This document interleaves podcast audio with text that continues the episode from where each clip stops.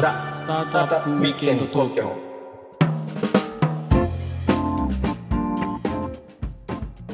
はい皆さんこんにちははい、こんにちは。ロックウィステリアのフッティですひろきちゃんです。はい今日もザ・スタートアップウィークエンド東京の時間がやってまいりましたはい。ということでね、ええはい。最近あの僕ちょっとお寺とかね興味あっておお、お寺ね。いろいろね調べたりしてるんだよね、うんうんひろきちゃ最近お寺とか行ったりします、私ね、もう昔からこう禅にね、あの割と傾倒していて、禅寺をね、いろんなもう暇があったら禅寺回って。座禅の修行をするっていうことをね、この20年ぐらいやってるかな。ということで今日のゲストをはいご紹介しましょうか、はい、お願いします。えーテラスマイル株式会社代表取締役の、えー、生駒雄一さんです。生駒さんよろしくお願いします。よろしくお願いしお願ます。いしそれあの生駒さんが登場だから寺っていうことです。かね。まあそうなります。ねこれあのテラスマイルって会社名と生駒さんのこう風貌見た目これどっちに由来す。るんです。かこのお寺の前振りっていうのは。まあ、両方ちょっとダブルミーニングで入れてみたあはい了解了解。あのまあ生駒さんよく住職とか言われてるじゃないです。か、うん確かに。ううん。ん、なんでまあそのあたりもいろいろ聞きつつはい。今日いろんなあれあれだよねひろきちゃんと同じまあなんていうか業界的にはまあ似てるというかね、うん、もう業界も一緒でね52年生まれで同い年だしフッティともね。うんうん、もう本当にもうこの世代の本当に農業のもう本当にもう第一線フロントラインでもうずっと頑張ってる人ですね生駒は。なるほど。うん、じゃああの今日は住職というふうにお呼びしたらいいのかな？うん、まあイコマンとか住職とかでいいんじゃないかな。う、ん、ということでじゃあ住職ちょっと今の会社、まあ簡単にでもいいんですけども、まあ、どういうことやっててあの、はい。こんなビジネスなんですよみたいなところちょっと教えていただければと思うんですけども。そうですね、農業分野が最近こうスマート農業っていう言葉であるように、まあ、あの今までのこう関東経験と呼ばれているものからデータと呼ばれているものにこうノウハウが置き換わってるっていうのがここ最近の農業なんですけどその中でこうその集まったデータを、え分析したりとかどう活用するのかっていうのを考えたクラウドの基盤を持っていましてでその基盤を使ったサービスを提供しているってちょっと分かりにくいんですけど、まあ、農業分野のこうデータ分析屋さんとかそんなような位置づけかなと思います。ああなるほどなるほど。ということはあれひろきちゃんもうんあれなの、ユーザーなの？本当ねユーザーではないんだけど、はいはい。あの同じような仕組みを使って農業をしているっていう意味ではもう仲間っていうかそういう感じかな。ああ。だからひろきちゃんは別自分たちでフルスクラッチで作ってるけど、うんうんうんまあそういうことはできないところも多いと思うのでそうだね。そういうところが住職のシステムを使うんですか？まさにまさに。で、うんもうもうちょっと言うと住職のそのシステムってこうどういうシーンで使われているんでしょうか？今回あの農業全然関係ない方も聞かれていると思うのでもうちょっと詳しめに教えてもらえると嬉しいです。そうですね。えっと、去年からサービスをリリースして一気に広まったのが新規就農者とか若手の農業者が農業を始めた際に今まではどちらかというとこう一生懸命トマト作ります。とか土を作ります。っていうのが何て言うんでしょう。今までの農業だったんですけど僕らの仕組みを使うとそのデータで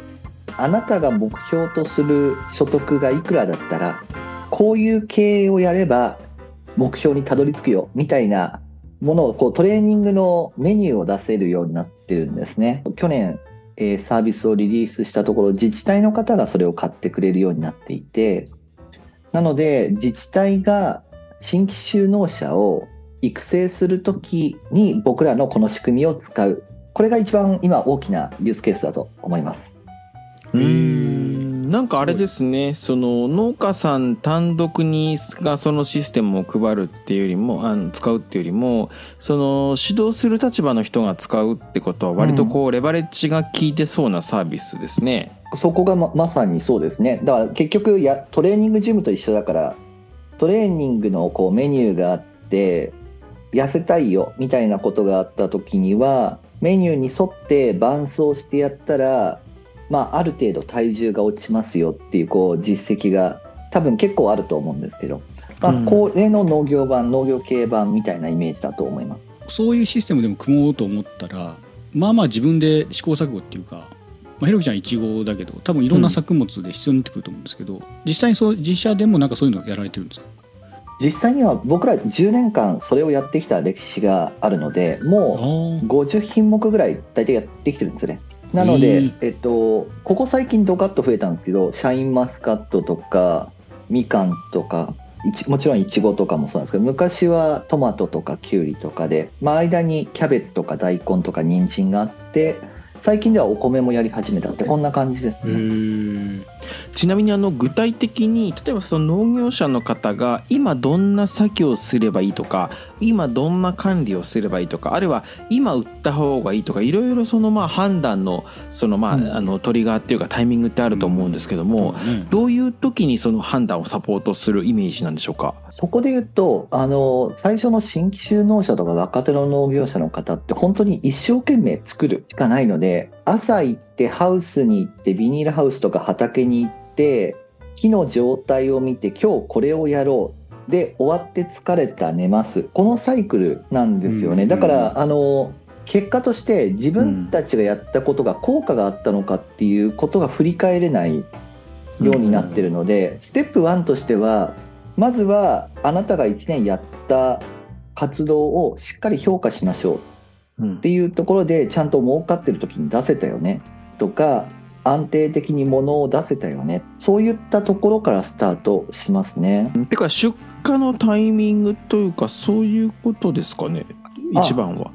あのもう勝ちパターンで言ったら基本的に農農作物って安定的に物を出せることができさえすればあのしっかりと,、えー、と単位面積あたりの生産性も上がるし労働生産性も効率化されるっていう、まあ、これあのよくある方程式があるので安定的に物が出せているかっていうのをまず評価する。気象に関わらず、まあこんな感じ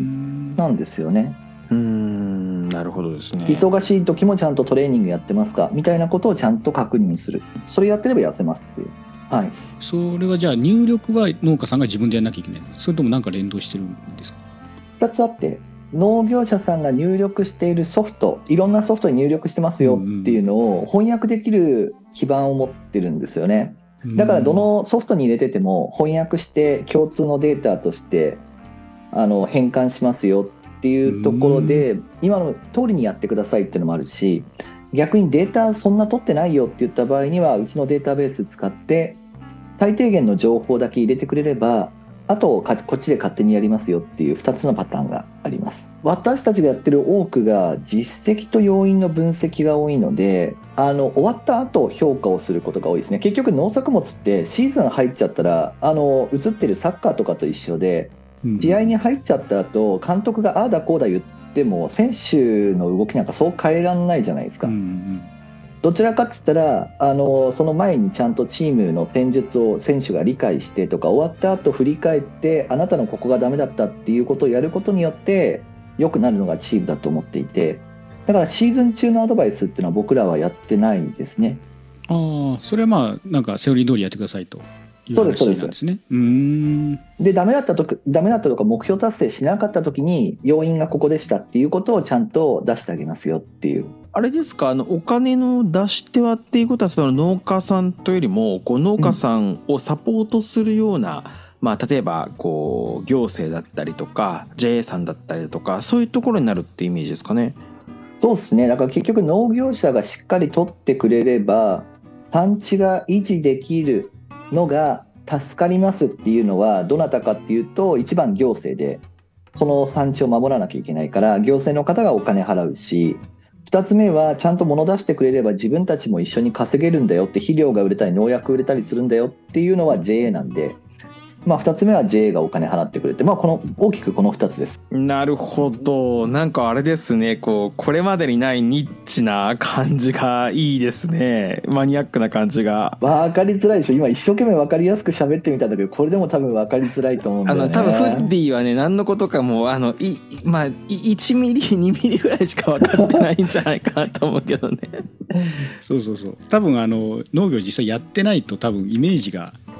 多分つかないんだろうなと、今住職が言ったとこあこのタイミングでこういうアドバイスがあったりこのタイミングでこういうインプットするんだなって多分農業やってる方は今の話で分かっただろうなと思うんですよね。ちなみに住職ねそのマーケットってどれぐらいあんの？そういうのを使う？これどう見るかなんですけど日本の今のマーケットでは、正直うちと同じようなことできるところほんそんなに多くないしマーケット行ったとしても10億ぐらいですかね。ただあの海外で見た場合は実際に日本以外の先進国って農業コンサルタントっていうマーケットがちゃんとある一定数あって農業者は栽培やってコンサルタントがアドバイスをしてでしっかり物を売るっていうこういう関係性ができてるので海外ではもっと大きいんですけど日本だけはすごい小さい。でも10億のマーケットで多分そのもうちょっと今日時間あるから聞けるかどうかわからないけどそのイコマンのところ住所のところってかなりその VC とか事業会社とかからもお金も資金調達してると思うので、